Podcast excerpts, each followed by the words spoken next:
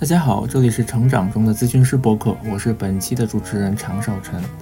最近和几位咨询师朋友萌生了一个想法，想邀请处于职业发展不同路径与不同阶段的咨询师来聊一聊自己的从业经验与困惑。咨询师这个职业其实是有些孤单的，如果不主动社交、认识同行，可能会一直处于同温层，不知道业内其他朋友在做些什么。我们希望这个播客为大家提供一个机会，让你在家中或通勤路上便可以了解行业里华语世界的同行朋友的精彩经验与他们走过的弯路。我们也希望将热点甚至争议中立地呈现给大家，促进行业中的交流。本期的嘉宾是李飞涵老师，他是美国密苏里大学咨询心理学博士，现就职于北京师范大学心理学部心理健康服务中心，任专职督导师。负责临床与咨询方向专业硕士教学与实习相关工作。他的采访将分为上下两期，本期为下期，他会聊到对海外咨询师回国发展的建议，如何区分督导与顾问，对目前国内精神分析学派中某些现象的批评。再往下说，就是因为刚刚也聊到，从这几年有越来越多的出国去学、去读硕士跟博士。我相信在未来可能几年会有更多的人回国。我好奇，可能你作为一个比较早回国的一个呃同行，有什么建议吗？无论从各个方面。我觉得国内，我们就是前两天就七月初的时候去那个注册系统的那个大会。然后还遇到了几个也是去年回国的小伙伴，然后大家其实还聊了挺多，就觉得回国内和美国特别不一样的地方，嗯，就有很多地方真的特别不一样。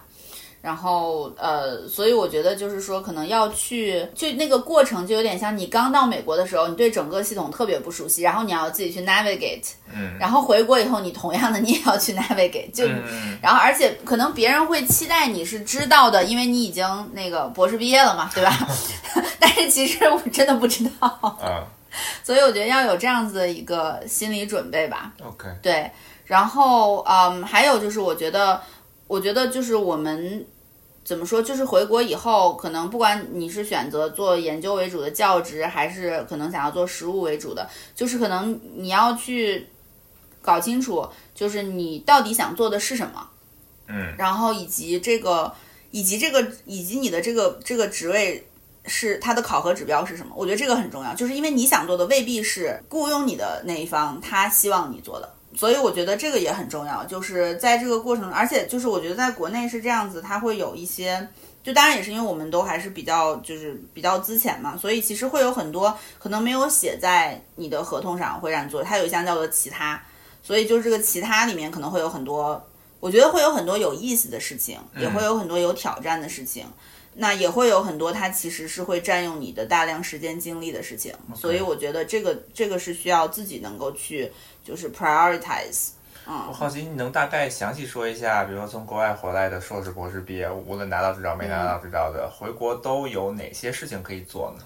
我先说博士吧，可能我我会觉得这个地方会比较我我更熟一点。嗯，我觉得博士回国其实能做的事情，那你比如大学、研究机构，然后医院。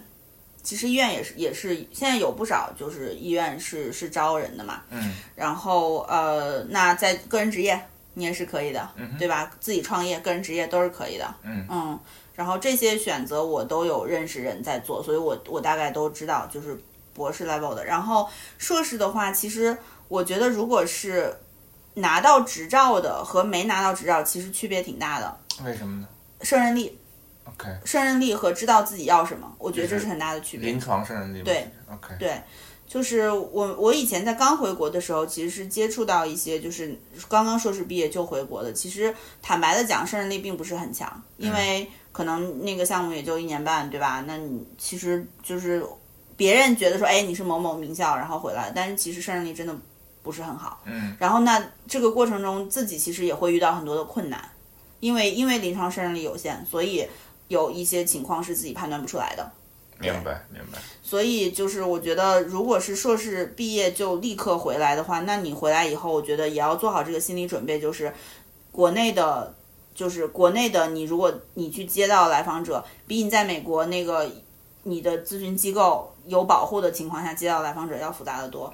嗯，就是我们以前开玩笑说，国内来访者都特别野生，就是好像没有在这个系统里走过。没有，就是你其实你很难想象，就比如说，因为在美国的话，你真的很难想象，假如一个一个来访者吧，人到中年，对吧？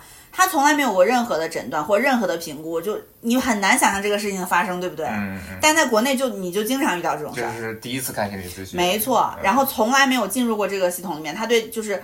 然后你就发现哦，原来他其实早就应该怎么怎么样了，对吧？早应该去医院，或者早应该接受过干预。你在美国的话，你从上学，对吧？学校里面就有那个 psychologist，或者至少有 school counselor，就是从小到大，其实一直会有人在，一定在 somewhere 会有一个环节有人发现的。是的，是的，对吧？但在国内不是，从来没有人发现过。啊，OK。所以就是我觉得会有这个，然后所以我觉得如果是硕士刚毕业，然后没有拿执照的。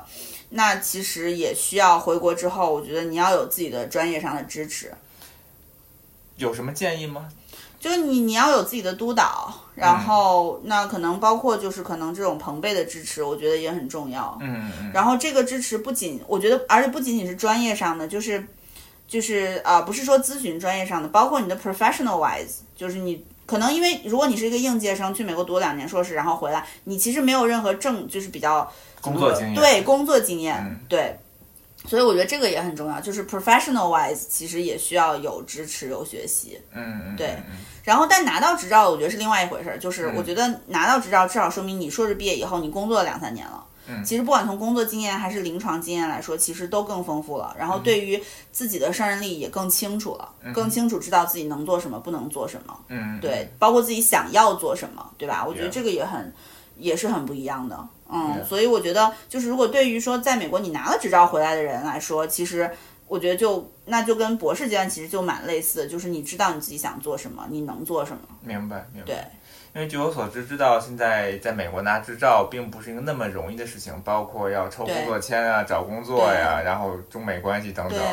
所以我知道未来，我相信会有大量的同行会是硕士毕业就马上就回来，所以其实都是面临着这么一个困境。是这样子的，是这样子，而且就更别说，反正这个这个里面有我的偏见，在我是一个有很多偏见的人，就是呃，有大量那种招大量中国学生的学校，就我觉得这个东西它是就是双方面的嘛。嗯。招大量中国学生的学校呢，它一般来说看起来名头很好，然后因为中国学生和家长都知道嘛。嗯。那。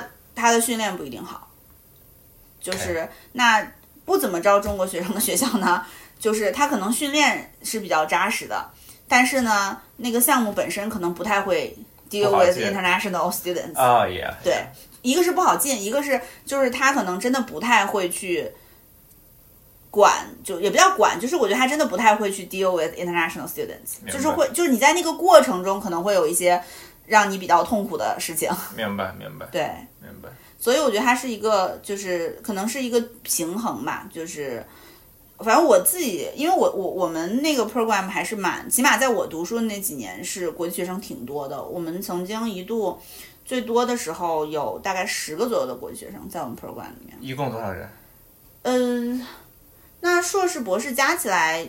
就是三十多人吧，啊，就是三分之一、四分之一都是，其实挺多的，因为非常多呀，对，可能四十人，我不知道，因为我那个时候是。我看我那会儿几年，我在我硕二的时候，然后我们当时，因为我们有一个国际学生学习小组，我印象特别深刻，所以我们当时是有差不多十个人，就我们每个星期都会有这样一个学习小组，然后有那个博士生，有硕士生，但是那个真的就是巅峰，就是那之后就没有那么多了，但是一直都有，就是我我们系里有这个招国际学生的传统，所以就是这种情况下，就是他比较就是国际学生友好嘛，嗯嗯，明白，对。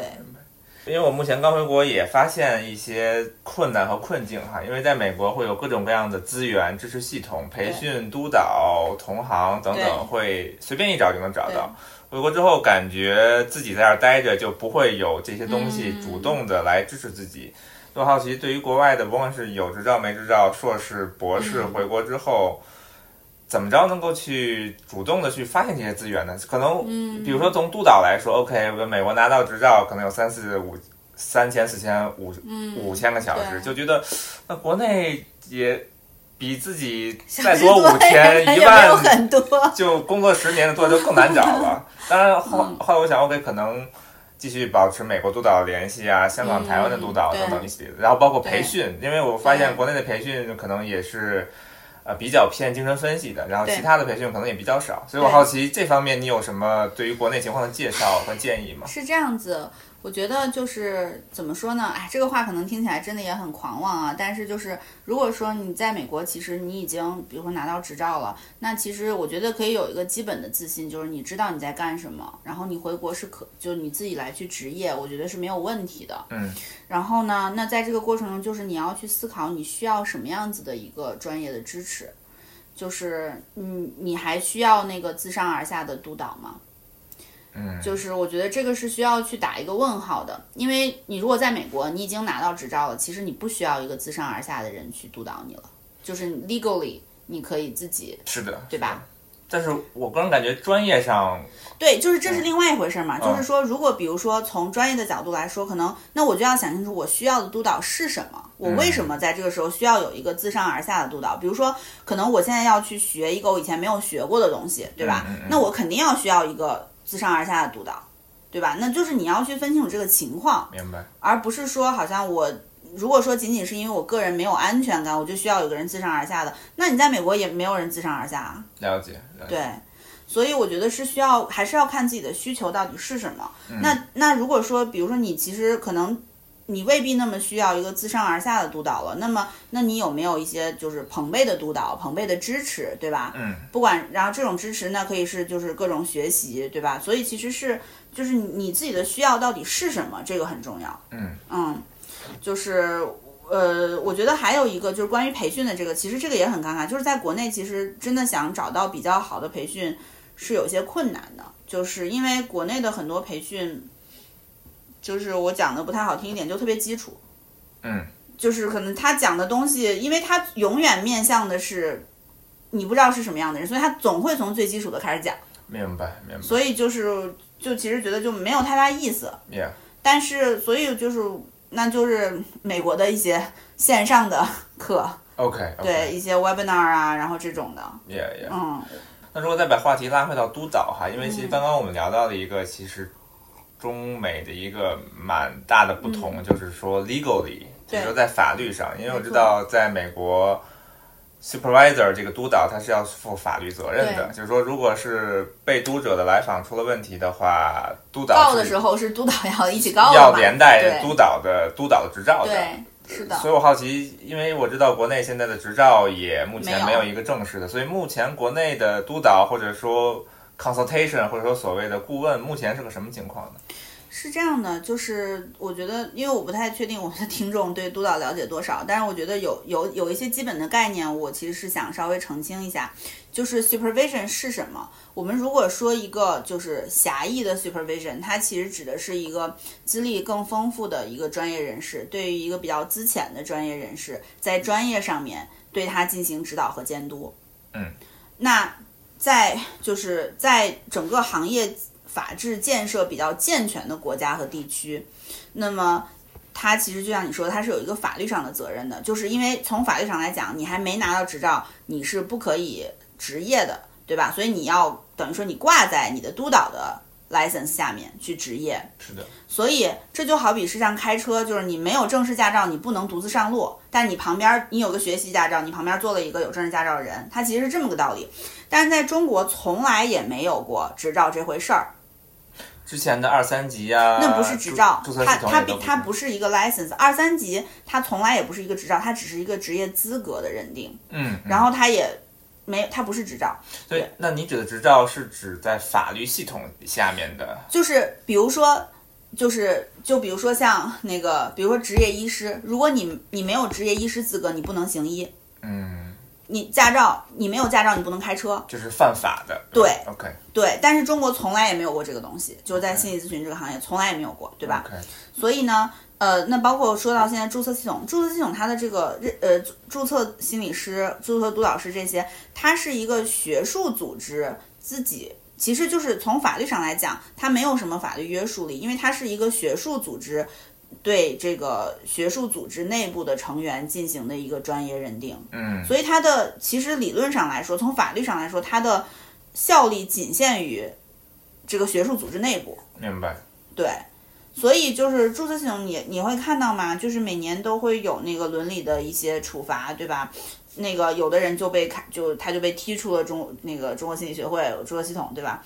那你那又怎么样呢？对对你你是这个学术组织把他除名了，对吧？嗯但是你不影响他继续去该干嘛干嘛，明白。对，所以它是一个就是这是一个法律上的空白，这是最大的问题。嗯所以就说回到那个督导，就是你在美国，你有了自己的执照之后，你就不需要挂在别人的执照下面去 practice 去执业了。嗯那么，所以呢，在受训期间，就是你也知道嘛，就是你的督导要对你的每一个咨询记录签字儿，对吧？这个这个东西它是直接负法律效力的。然后，并且你要去实习，你得自己买一个那个就是 malpractice insurance。嗯你要不买这保险，是没有督导老师会愿意督你的，对吧？然后通常这个督导他也是由你实习的机构来给你提供的，是的，因为机构是要直接负责的嘛。是的。所以在这个过程中就会有，因为你是挂在督导老师的那个执照下面，所以督导老师他当然不希望你出事儿了，所以呢，他天然的就会对你有监督、有评价。就是督导的一个很重要的功能，确实就是评估你这个人的胜任力。那这就是我们说的，就是你要做这个，你要做督导，其实你有一个行业的守门人的责任，就是什么样的人，我觉得他是足够胜任的，可以来进这个行业。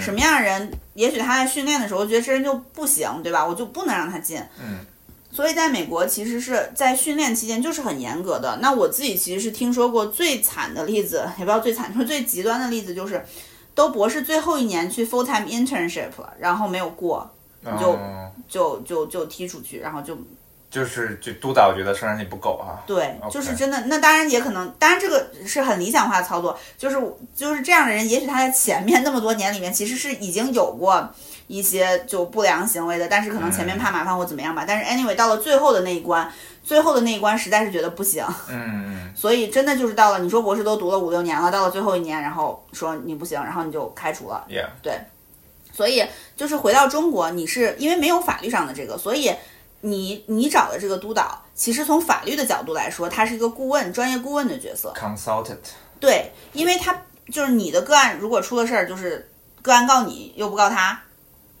对吧？从法律上来说是这样子的。目前国内有这样的案例吗？法律上的案例？我其实不太清楚，哎，这个我确实不太清楚。应该是有一些这种诉讼，但是可能不多，而且嗯能够援引的，就是法律其实也不多，可能更多的是从消费者权益保护法或者其他的法律。但是，嗯因为精神卫生法里面，精神卫生法并没有管心理咨询啊，啊，只是管心理治疗，对吧？对他没有管心理咨询，他只是说你什么，就是只是说了心理咨询不能做什么，但是他并没有去说心理咨询如果。在这个过程中，因为只要你没做心理治疗该做的事儿，然后你做点别的，他管不着呀。明白。对，所以就是这就是一个比较尴尬的，就是因为法律很空白嘛。嗯那那所以督导其实他对你就是他真的是一个你的实质上来说，从法律角度他是你的专业的顾问，对，然后他也不需要给你的咨询记录签字儿，对吧？因为这是你的记录，跟他有什么关系呢？嗯嗯嗯，所以就是从这个角度来说的话呢，它并不是一个严格意义上的自上而下的。嗯因为你假设说，比如说你的你你去督导一个个案，然后你督导认为这个个案要转介，你硬是不转，那他不能把你怎么样那的。太没辙。对，但是在美国这种情况就不太可能发生。对。你硬是不转的话，那他那督导是可以对你有一个就是有一个措施的，对不对？对，所以呢，就是那这就是一个很重要的问题，就是我们那当然这是说到法律上，那你的督导其实他跟你是要有一个督导关系的，嗯就是他应该是一个持续的，然后长期的，他对你很了解，对吧？他才能够说，哎，那我一方面指导你，帮助你提升你的专业胜任力，另外一方面，我只有基于对你这种长期的，我们建立在一个督导关系基础上了解，然后我才能够得出一个结论，说，哎，这个人的在我这儿实习，我觉得是可以通过的，嗯嗯嗯，对吧？但是在国内呢，其实很多的督导，他真的就是一次性的 consultation，就是可能比如说我这个机构，我每个我每个月请一个老师来，那我可能每个月请的老师来做的这个团度都是不一样的，他并没有一个督导关系在，他就是一个 consultation 而已。所以我觉得就是这种可能先要做这样一个概念上的区分。呀，那就比如说，那你可能是一个，就举个例，比如说我我我们这边毕业的学生，然后他虽然毕业了，但是他还是需要有一个督导，对吧？那么那他出去找了一个督导，那其实他自己是需要为他个案负责。那这个督导老师他其实是给他提供这样一个专业上的指导和指导和监督，是可以监督，但是你真的要是出了什么法律上的问题，这个督导老师能做的事情真的不多。嗯嗯嗯嗯，对，所以我觉得这是一个很重要的区别。所以听起来，国内目前并没有一个法律赋予这个能力的一个行业，刚才你说的行业看门人的这么一个对角色。对，是这样子的。所以你像我们的项目里面，我们能守门，也就是守到说你实习不通过，对吧？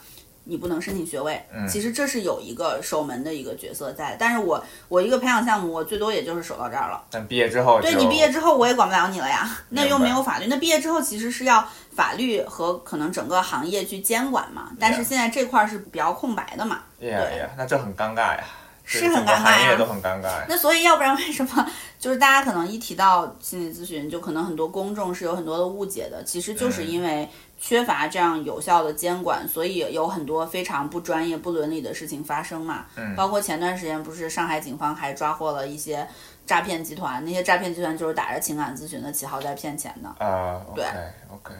所以就是很尴尬。那说到这儿，我好奇你就是以你个人对行业的了解，你觉得之后国家说这个行业这个执照它出来会是个什么样呢？我不知道哎，这个真的嗯不好说。但是我还是比较有信心，就我觉得这个行业它肯定是会越来越规范的。嗯，就是我我会觉得现在这个行业就有点像三十年前的律师行业，可能比那个还乱，因为那时候没有那么多资本。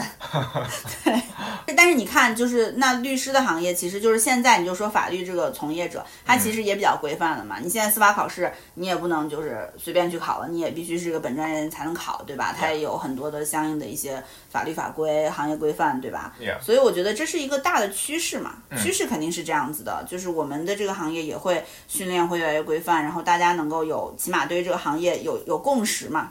你只有训练规范了，然后受到规范的训练的人足够多了，才能有行业的共识嘛。Yeah 对。Yeah，所以现在是在一个把足够多的人培训出来的这么一个过程。OK，对。所以我觉得是还是挺还是一个非常起步的阶段。Yeah Yeah，感觉现在和可能八十年代末九十年代初的台湾还蛮像的，好像台湾也是从九十九十年代90末才有执照。对，然后他们有立法嘛，他们有那个心理师法嘛。嗯。我们现在还没有法律，但是你确实就是法律，它就是肯定是相对滞后的，因为你立法肯定是一个比相对滞后的嘛，嗯。就是一定是有了这个需要去规范的东西，然后它才会去立法嘛。是的，嗯。是的。OK，关于吐槽精分，你有什么 觉得能说的吗？如果没有、呃，也没关系。其实我觉得是，其实我觉得跟督导也是有关系的，就是嗯因为是这样子，就是关于这个。我们是不是需要终身都接受督导的这个事情？嗯我我其实是曾经让学生做过这样的一个文献综述的作业的，然后其实就是会发现，在文献里面其实并没有很明确的去说你一定要终身接受这种自上而下督导，就是我们就是你咨询师你要终身的学习和成长，对吧？嗯这个是毫无疑问，但是你是不是永远需要有一个人在你的上面，就是从上而下的看着你？这个是我我我觉得就是起码从文献来说，并没有很明确的这样。但是有一些流派他会要求，他会觉得说，从我的这个理论的视角，就是我我需要你一直这样。那比如说精分可能就是其中的一个，然后事实上就是真的除了精分，其他流派也没这么也没这么说。刚刚听你说了几次自上而下哈，能大概解释一下这个词的意思吗？怎么说呢？就是，嗯，你说那个就是 supervise 这个词，是就是它就是一个从上往下啊，去看你的，从前缀和这个词根来讲，对嗯对吧？supervise 它就是一个从上往下去看你的这样的一个动作嘛。就是类似于监督者。哎，对嗯对，所以呢，那我们说这个 supervision 其实就是你，那就是从，当然我觉得以现在中国的现状来说，如果你真的很需要督导，就是你对自己的胜任力有一个相对客观准确的评估，你很需要嗯有、有这样一个，我们姑且把它称为 supervisor slash slash consultant，对吧？嗯？嗯，那你你其实是需要的，但是你真的一辈子都需要吗？我觉得这是可以可以去思考的，就是我的专业支持可能是以不同的形式，在我从业的不同阶段是以不同的形式存在的。OK 对 OK，就是那种一直从上而下的这个，我觉得当然这个跟我们的文化有一定的关系，就是我们我们的文化里面会有这种就是因为三人行必有我师嘛，总有人比我厉害，总有人比我经验丰富。那有一个师承嘛，啊对师徒。对，可是，但是真的，我就觉得，反正我这是我个人的观念，也也也可能会有偏见在。就是，那你如果你已经拿到了执照，你有执照的情况下，你就是可以独立开车啊。你为什么车子里面永远要旁边坐一个人呢？嗯嗯，对吧？那当然有可能，比如我现在要去开一个山路，我从来没开过，那我需要有一个老司机坐我旁边，对吧？那这是有可能的。比如说是我第一次碰到一个这么严重的饮食障碍，对需要一个对饮食障碍熟悉的督导来特意为这个个案来提供一些顾问。对，嗯，对，我觉得是这样子的。那所以，那那那些告诉你不行，你不能，你一辈子都不能独立开车，你永远都得有一个人坐在你旁边陪着你，然后盯着你，保护着你。那你可以想想他为什么要这样的，他为什么要向你传递这样的一个信息？我觉得是这样子的，我觉得是，就是你，当然你你的终身学习这个是肯定的，但是你的终身学习的形式是不是就我必须得有人，就我要学会开车，对吧？那我自己开，我可能在这个开的过程中，然后我其实是可能，比如说，哎，我加入了一个车队，嗯或者怎么样，但是他告诉你，你你不行，你旁边必须永远得坐着一个人，然后这个人得他脚底下有一个刹车，OK，对，所以你永远要有一个驾校教练坐你旁边吗？明白明白。对，我觉得就是就是这么一个道理吧，就是那当然就是这个前提真的是建立在说，我当然很希望我们的法律能够健全，然后能够去用法律包括这个从业资格的这样的一个这样的一个门槛。来去起码过就是定到了进入这个行业的人他的能力的底线在哪儿，嗯，就是这个底线就是你会独立开车，嗯，对嗯。我觉得就是这个是特别特别重要的。说到这儿，其实感觉目前如果用，比如说无论是硕士毕业的执照，在美国来说，或者博士毕业拿到执照的，用用这么一卡，其实感觉并没有那么多人，在国内来说，没没错，如果你拿这个标准卡的话，国内能够到的其实不多，真的不多。嗯嗯，所以这个也是，其实我觉得特别尴尬的，就是这个里面，我相信这个播客播出去以后，肯定会有人会有不同的看法、不同的意见。那就是像我说的，这是带有我自己的偏见在，我的偏见是跟我的我自己的受训的背景是有很大的关系的。对，所以就是那我也觉得就是很尴尬的，就是反正在国内，你你说你拿什么去评价一个咨询师的胜任力呢？你又没有法律，嗯，对吧？那你只能没有执照，那你靠什么呢？就靠你自己对他的评价了。明白明白，就只能是自己去了解这个人，或者通过面试，或者是通过包括如果你是来访者，那你自己去试一试看了。呀，明对你，你试试看这个咨询师是不是一个专业的咨询师，嗯嗯对吧？那这个东西真的就是现在，这就是很很尴尬的地方。，OK，希望过个十年二十年会更加规范一些。我觉得会的，但是就是时间线真的不知道，不好说。但是我觉得肯定会的，因为你这个行业它有巨大的社会需求，它一定是会规范起来的，这是一个自然发展趋势，它不可能永远乱下去的。嗯嗯嗯，嗯，其实我觉得我要吐槽的是那个土味儿精分，就是那种，就是这个词儿其实我第一次听说，真的吗能给它定个义吗？就很 make sense 嘛。但是就是，所以这个就是这种，这就是土味精分。但是因为很多人，我觉得它就是这种最原始的这种所谓土味精分，它带有一种神秘主义的色彩所以所以你只是土味，因为像是弗洛伊德原教旨主义的感觉啊。对 对，所以啊，你你这个操作定义更高。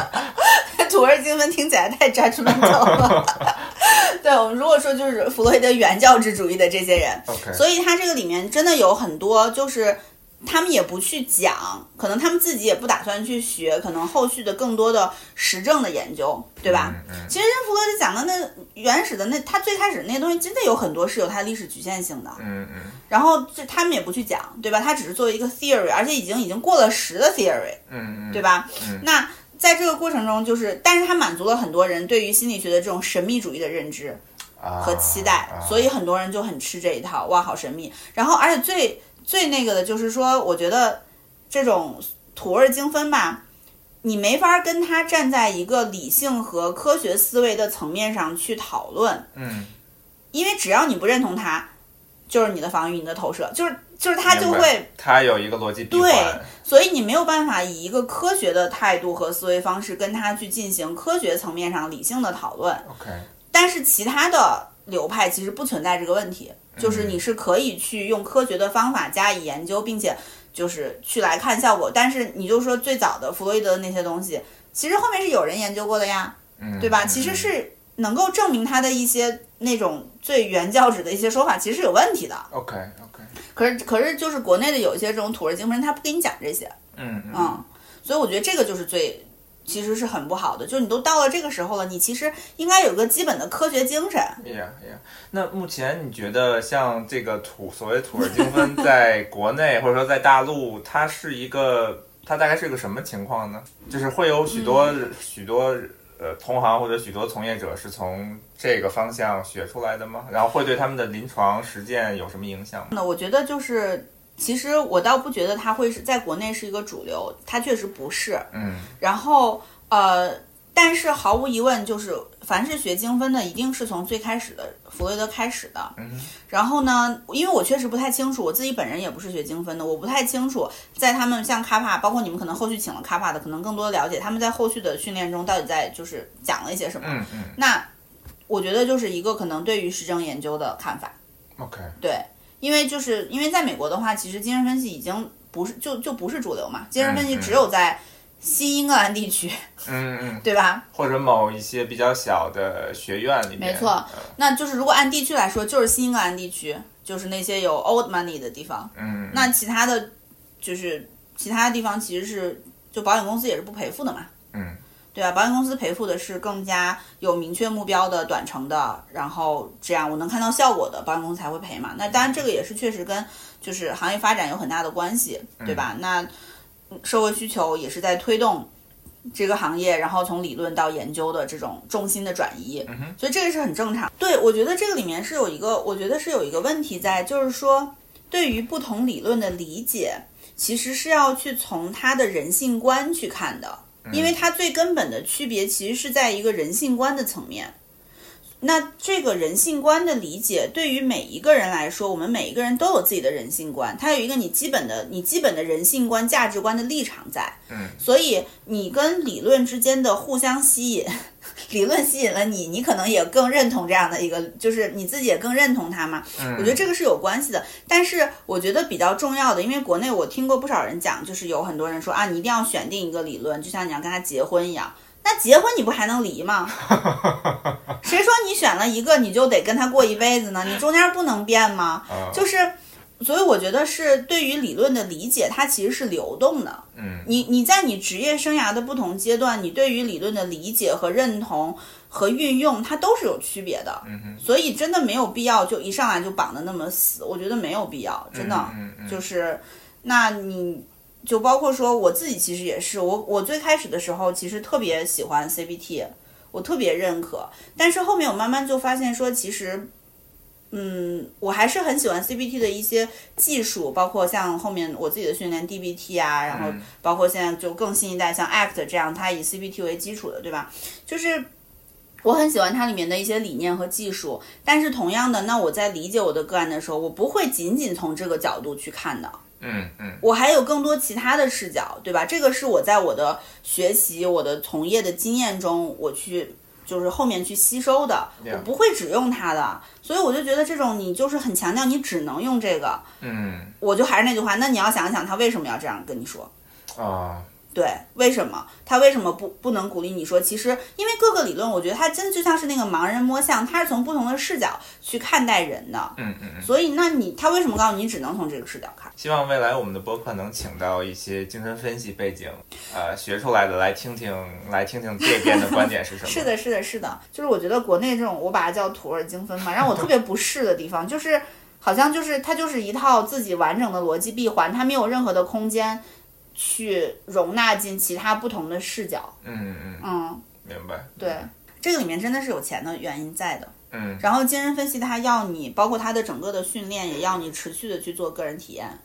哎呀，这个里面真的是有钱的原因在的，要不然为什么在美国只有新英格兰地区能够有人有钱有闲，然后十几年如一日的去高频的精神精神分析啊，对吧？